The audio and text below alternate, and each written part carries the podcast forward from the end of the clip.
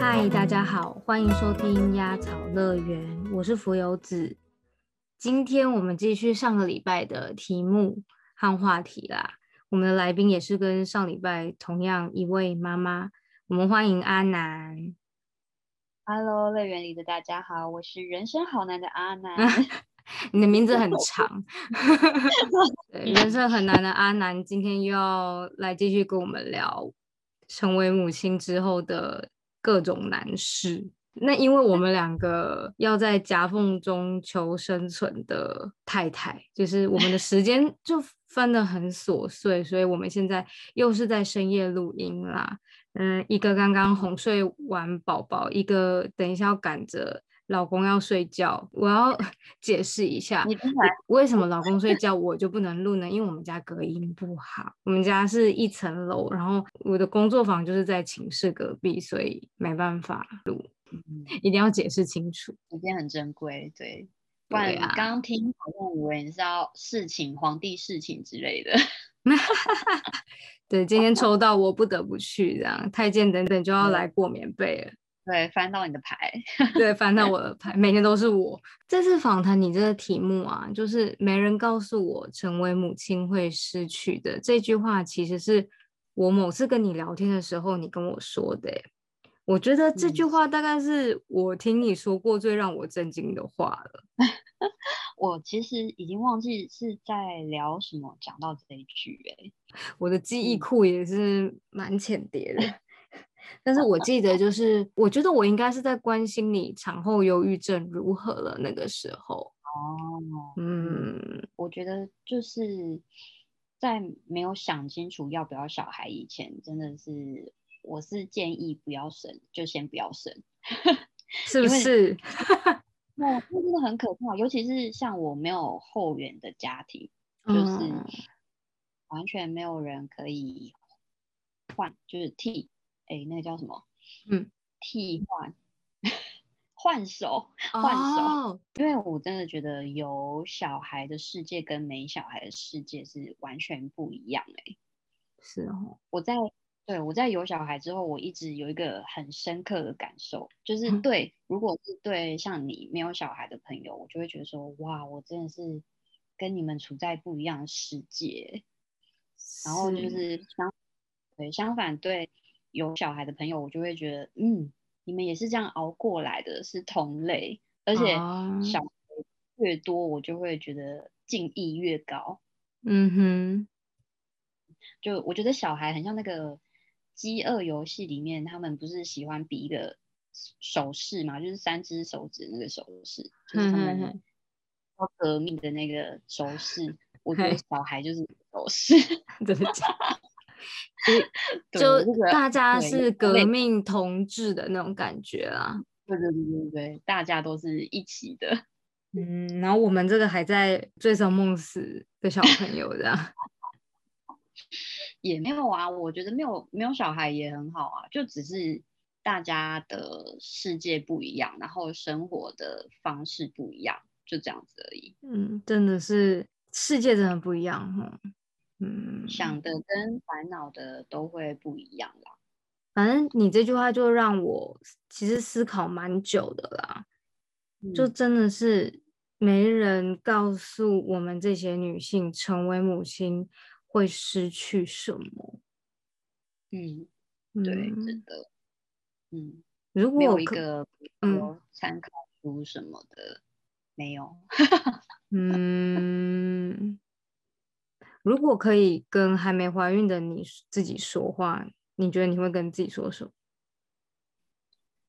哎，其实这题我想了很久，我没有什么特别的想法。我觉得我，对我只是我可能顶多就是想说，嗯，就是好好享受人生啊。没有怀孕的自己，你就好好去玩吧，赶快嗯出国啊！二零二零以后就出不去了、欸，嗯，为什么？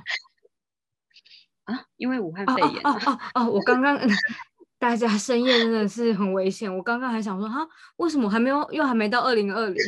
我在想什么？已经二零 二一了，好可怜哦！天哪！你觉得对你来说，当妈妈以后，对于自我成长这一块，有没有带你到一个新的领域啊？我觉得有诶，就是会开始重新检视自己的成长过程，然后会更了解自己为什么会长成现在这样。嗯哼，对，在带宝宝的同时，也会我也会开始就是比较多反省自己的时候，然后也会去思考自己跟宝宝情绪上一些细微的变化。我可能会想很久，比如说宝宝他可能有的时候。他会不高兴，就会崩溃大哭嘛。那有的人会讲说，他是没有没有理由的大哭。可是，在我眼里，我我不认为他的每一次哭，哪一次哭是没有任何理由的，因为他就一定是有一个他的需求。就算他是很无聊而哭，我也觉得，哎，很无聊就是一个理由啊。所以他在哭的时候，我可能。当下我会被他弄得很生气，可是事后冷静下来，我就会去追究说，哎，为什么我们两个都不开心？嗯，或是他是对哪一个点生气呀？或者是是因为我语气不好，或者是有有其他什么理由？我会开始去追究这些，嗯，就是会我会花一些时间去想说他到底哪里不高兴，所以可能就是有时候我也会。努力的在当下带他认识自己的情绪，比如说我会跟他说：“你现在很生气，对不对？那你是因为什么什么生气吗？还是因为别的别的什么东西生气呢？”这样子，那我也会跟着他，就是整理一下自己的思绪，然后就是呃帮助我可以修正下一次我有遇到类似的情况的应对，这样子以一个。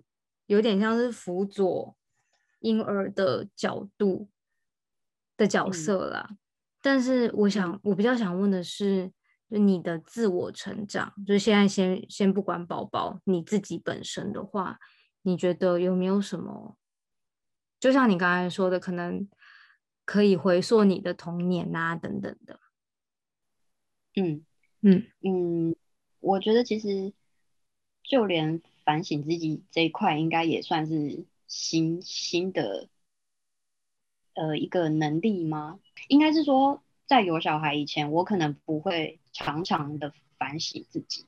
嗯，对。但是我觉得有了小孩以后，我可能会想，就是在想的更远一点，然后就是反省自己，我到底做了些什么？嗯，或是我没有做些什么？那像你说我自己显示我自己的成长过程的话，我哎，我觉得我比较深刻的一个例子是挑食这件事。哦，就是我其实是一个蛮挑食的人，然后因为小孩现在他也是渐渐长大，他也会开始挑食。嗯，然后我就会开始上网查资料，就是看一下说，哎。挑食的话，宝宝挑食要怎么办啊？什么什么，然后就会有一些医生就是写文章会说，哎，他如果挑食的话，就是首先不能让吃饭的情绪不开心，就是他如果不吃的东西，那就算了，你就你也不要生气或者是凶他干嘛的，嗯哼，顶多你就是下次再尝试就好了，那你也不要一直逼他。啊，对，那他不吃饭，嗯，不吃就算啦，你就你就收掉。那他肚子饿，你就是让他只有饿到下一餐，这样子。嗯，对。是我回想我以前小时候，我小时候不吃的话，我就是会被骂被凶。哦，对，而且我我可能真的是骨子里真的是有点反骨的那种。那种协议在，就是你越要我怎么样，我真的就是你越要我吃，我就偏不。我记得射手座啦，射手座啦。我记得我妈有一次啊，就是还说，你如果不吃，那你就整碗都端着。然后我就真的整晚都端着，然后他就睡了，我就端到他醒来。我自己想想一想，我觉得这个可能也许是一个点吧。可能当然也不能完全是怪爸妈啦。嗯，对啊，但是就是让你可以看到以前的可能性，是这样讲吗？对对对，我就会哎看，就是看完那个文章之后，我就会想说，哦，原来的确是哎，就是我小时候真的就是被凶凶长大的，所以我真的嗯就，你越要我吃什么，我就是偏不，我就是很不想要听你的话吃。嗯哼，那你怎么看待自己的人生角色？就是从女儿、妻子到现在是人母这样的变化。觉得啊，这三个角色得到的爱是不一样的爱欸，嗯，很好哎、就是呃，我分三就三这三个角色说嘛，嗯呃，像是身为女儿的话，我觉得虽然得到的是父母无条件的爱，可是我们身为小孩，有时候未必可以完全的接受，或者是可以理解。对啊，嗯，那如果是身为妻子就不用讲了，我觉得一开始谈恋爱的时候，你就不会是无条件的被爱，因为嗯，你一开始你就是一定是因为对方的条件外表或个性，对对对，条件什么的被被吸引，你才有可能进一步交往嘛。没那错，后续对后续才会成为男女朋友啊，结婚这样子。没错。可能我这里也想讲一下，我觉得，谢谢。我觉得男女会在一起的爱就是有条件的爱，因为我们常常听到一个词叫择偶条件嘛。你在那边在讲嗯说什么我无条件爱你，我都觉得很好笑。我就觉得，嗯，你最好是无条件爱对方啦。如果无条件，你是怎么爱上对方的？对啊，我觉得你真的就是会被他嗯，某一个，一定是因因为有一个因素在，你才会喜欢上他。对啊，你如果真的是无条件，那你就是爱去爱世人啊。对，没是错，你就是神爱世人，没错。我真想讲，再来是身为母亲，我就觉得，哎，又回到无条件的被爱，哎，因为这种嗯条、这种爱的感觉真的是很纯粹，因为宝宝哦他不会是，他总不会是看你的美丑，或是你的个性，甚至你的你的收入吗？他才会爱你啊，对不对？我觉得他就是因为你是世界上他最重要的人而爱你，他没有别的目的。嗯我觉得嗯这个感受是，呃，应该算是我初为人母感到最开心的事。嗯，我觉得我可能是跟我爸妈离开太久了，我现在很纤细敏感，听到你讲这句话我就鼻酸了 干嘛这样啊？真的 耶，这这是真的耶。我刚对才本来你在讲的时候，我有想要就是想象，如果那叛逆的少年少女呢？但是其实想嗯想，有哪个小孩不爱他们的父母吗？我是指天生来讲，人的本能嗯就是会爱自己的爸妈。对啊，因为嗯他就是要你抱，然后要你喂养他，要你陪他玩，他就只有他的世界，其实跟宠物很像，他的世界只有你对对 对，的确是，的确是。啊。可能有啦，他可能是出出于那个生物本能想要活下去而爱，就是 很原始的爱这样子。对你是不是你是不是之前有分享一个你在哪里看到的文章说婴儿什么有很好闻的嗯味道，还是很可爱，可爱很重要那点，你你讲一下。对，嗯就是他们长得很可爱啊，就是外表可爱，然后动作什么东西都很可爱啊。那其实是一个生物的自然法则吗？但我我我没有去查证是不是真的啦，只是我看过这个文章这样讲。然后嗯原因就是因为他如果不这么可爱，你其实早就把他累死，好不好？对啊，你知道我我有时候就是看着我我儿子。他嗯就有时候会，他现在大了一点，他会有时候懒发懒的时候，他会直接贴在沙发上面，然后就是嗯裸体穿一个尿布，你在那边抓他肚子打哈欠。你这个放大不就是一个肥宅吗？我不是我不是要真的耶歧视肥宅这件事，只是就是嗯肥宅就不可爱了吧？还是其实有有些人觉得肥仔蛮可爱的，可能还是有可爱的。讲没关系，我们就以就是大部分的大部分的眼光来看啦。我相信大家都可以理解你想要表达的。那你觉得当了妈妈以后，你失去了什么？嗯，我觉得我失去了最珍贵的三样东西，就是自由跟嗯，间还有睡眠。自由时间还有睡眠。对，对我可以举个简单的例子吗？当然，请。嗯，比如说以前深夜的时候啊，我可能还可以跟老公出现在西门町街头，然后刚看完电影啊，然后走在路上，呃，回家的路上，刚好可能又听到好听的歌，然后呃，听到好听的街头艺人，我就可以停下来听，没有时间压力。嗯哼，嗯，我觉得这一切就是很像。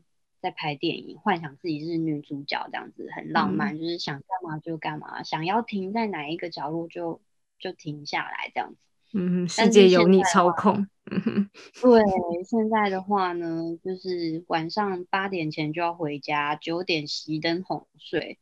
天啊，我觉得电影梦是什么啊？小孩多大，我就多久没有进电影院？哇！对，我觉得这一切就很像是做一个很美的春梦。春梦，春梦可以接受吗？你的你的听众可以，没关系。因为我觉得讲春梦，讲春梦比较有感。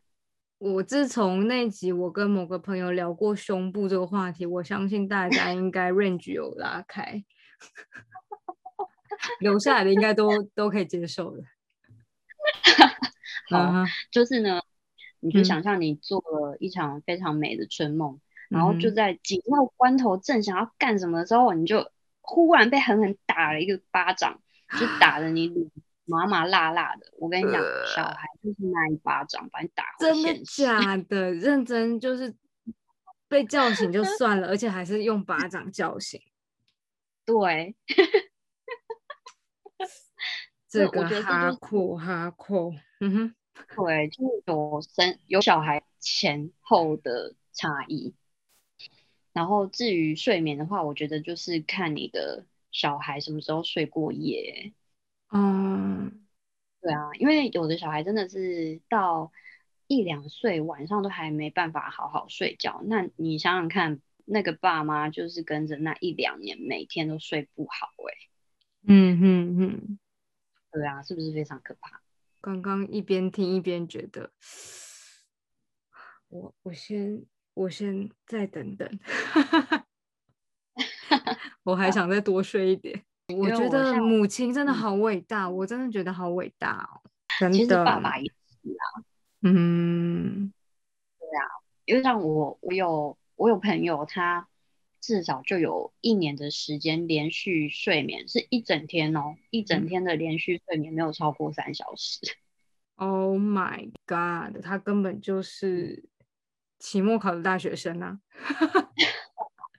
一整年，期末考一年呢？对，期末考一整年，而且是快要被当的那种，快要被当，一定要救回来的那种大学生。真的？那像我的话，我自己算是蛮幸运的，因为他嗯很早就可以睡过夜，可是他现在大了以后，他半夜也是会。乱抓乱踢啊，就是可能扯我头发啊，然后我也蛮浅眠的，很容易被他吵醒。而且他踢，嗯，他踢的方式非常的暴力耶，嗯，他是用脚跟就是在空中滞留一阵子之后，然后用力的往下，就是直接是用脚跟踹到我眼睛或者踹我的肚子，这是一个摔跤招式啊，是吗？感觉是。我觉得失去这些以后，才发现说，就是在有了孩子以后，那些我以前认为很理所当然的东西，其实都很珍贵。嗯，那这个我就可以直接连到最后，想要请你跟大家讲的几句话。就是因为我的听众朋友们大部分都是年轻妹妹。也没有到妹妹这样讲实在太失礼了，就是 大家年轻人，对对人，大家可大部分都还没有小孩。那嗯嗯，想要请你跟他们讲讲一些建议吗？或者是有什么以前辈的心情想要跟晚辈们分享的吗？说的好像我很老哎、没有啊，就前辈，你就先走，你就先走了几步嘛，没办法。我觉得就是听完这集以后，如果还是还敢生小孩的话，就是不要犹豫了。大家，我们并没有做任何广告，我要这边澄清，没有，纯公哎益、纯粹公益的节目，嗯，没有做广告，很像什么行销欸，嗯哼，你继续救救台湾不要生育率，不要犹豫了，大家如果听完你还想生，就去做人，嗯 对，那我觉得如果听完不敢生，那也也很好，就是嗯。因为你要接受一个新的生命的到来，你本来就是该考虑的要很多很远嘛。真的是，对啊，所以我觉得其实大家想不想生，我觉得可以照自己的想法啊。嗯啊，如嗯果是前提是可能家里没有压力啦，就是有的哦人如果家里真的有有点压力的话，可能就是另当别论了。那如果是你自己可以做主的话，你就是你自己想好就好了。嗯我觉得那种没有小孩的生活也很棒，真的。嗯，各有各的好啦，各有各的醍醐味。对，嗯我只能说，真的是跟你访谈完毕，因为我跟之前的节目不太一样，我之前都会讲很多话，但我这集我就是很乖的一直在听你讲，很认真听，就觉得就就觉得，嗯，母亲真的是非常伟大，牺牲太多了，真的，从身体的嗯。美美，身体的，嗯，可以说在生小孩过程中就已经破坏了身体了嘛。因为如果是自然嗯。产的话，真的很痛，我光想象就觉得很嗯。可怕。嗯。嗯，然后之后嗯还要恢复什么的，我自己的嗯。经验就是，我觉得我从头到尾都很幸运。嗯。就是可能从怀孕的过程一直到，就是可能到现在到现在哦，就是嗯。到小孩的状况，我可能都没有什么大问题，然后也都蛮顺，嗯，对啊，嗯，所以嗯，我好像也没有也没有什么很真的很辛苦的过程可以说，嗯哼，我旁边是嗯。有认识的姐姐，好像怀孕的时候，她也算是高龄产妇吧，好像三十六七岁的时候生小嗯。孩，她好像嗯。是呃骨骨盆有点怎样哈、到后嗯。后来她好像只能躺在床上不能动，哦，你是说后期怀孕后期还是？好后期后期好像是后哦期，反正很严嗯重的样子，我有点忘记了，也是蛮嗯辛苦的。大家的怀孕啊，然后产后的状况真的都不一样，各自有各自的苦。对啊，就是我觉得女性如果走到了母亲这个角色这一步的时候，嗯我觉得真的很不容易。我刚刚在想象《哈利波特》第一集，如果大家看过电影版的话，他们最后不是要去找伏地魔，但是要下那个西洋棋嘛？嗯嗯嗯，我觉得就是在看那场棋一样，我们是用真身去，也不算是打仗，也算是打仗，我不太会讲。嗯哼，是是是，对啊，就是这种感觉。母亲嗯。就是对我来说是以前应该说一直到现在吧，都是用一个女儿的角色角度来看自己的母亲，或者是看别人家的母亲，或者是母亲的母亲，然后总是觉得母亲比较，嗯，如果以我以小孩非常直观来讲，就是第一，母亲很温暖啦，母亲人很好，一直在照顾我们；再来就是母亲好碎碎念哦，母亲好烦哦什么的。啊，真的哎，真的就是真的以以长大就是 有自己想法的小孩，直观的真的很多就就是这种想法，但是真切的去理解到里面很多的缘由，就会觉得很惭愧，然后很感谢。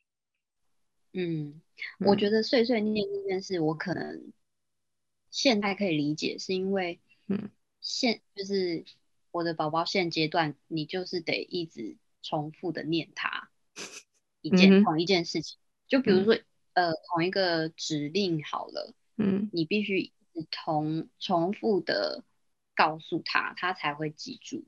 嗯，所以我觉得可能过了十几年的训练，妈妈就是会自然而然变得那么啰嗦。天哪！啊，好，对啊，嗯，比如说，呃，像我每天下午都会带他去散步嘛，嗯，然后他最近就是爱上搭捷运这件事，我觉得这个很好笑。嗯，对，所以我每天出门前我都会跟他约定，我就说。妈妈说要回家就要回家喽，这样。嗯嗯。然后可能我带他回程的路上，我也会一直提醒他，哦，一直跟他说我们现在要回家，一直跟他预告。然后我说你还记得我们有约定吗？什么什么的。嗯嗯嗯。那真的等真的出了捷运站要回家的时候，他就开始反悔这样子。你在前面他都好好，他都点头哦，可是要回家，我忽然。没有没有什么都没有，没有约定，什么都没有。哦，所以我觉得碎碎念应该是从从我现在这个阶段开始累积下来的。哇，你要开始累积这个技能了。唉，希望是不要啊！我有时候真的念到我自己也觉得很烦。不要说你了，连我现在还没当妈，我的大儿子也是，我也是常常碎碎念他，不要再掉饼 干屑了什么的，还不是一直掉。嗯，我觉得，我觉得，我觉得这个是那个我们教育对象的问题啊。说真的，我的，我突然也可以觉得，我要帮各位妈妈澄清，马马上见风转舵，碎碎念不是妈妈们的错，真的是对象，因为对象就是无法教化嘛，是我们的错，对对不起。结论有吗？突然做了一个结论，对不起，都是孩子们的错，对不起，是我害你们碎碎念，对不起，太好笑了。好啦，那我们真的很谢谢阿南。虽然说我还有很多问题想要问他，但是因为我们两个时间实在是夹缝中求生存，在这种小夹缝中。能够生出来给大家听，大概是这个样子。那如果大家听的还意犹未尽，还有一些想要聊的、想要了解的，都可以跟我讲，跟我们讲。那我可以再来多多访问给大家听。谢谢阿南，真辛苦你了。不会不会，很荣幸能当你的来宾，我觉得很开心。讲这种话真是，真的谢谢。好，哎，谢谢，嗯，那我们就下一集见喽，谢谢阿南，嗯，拜拜，拜拜。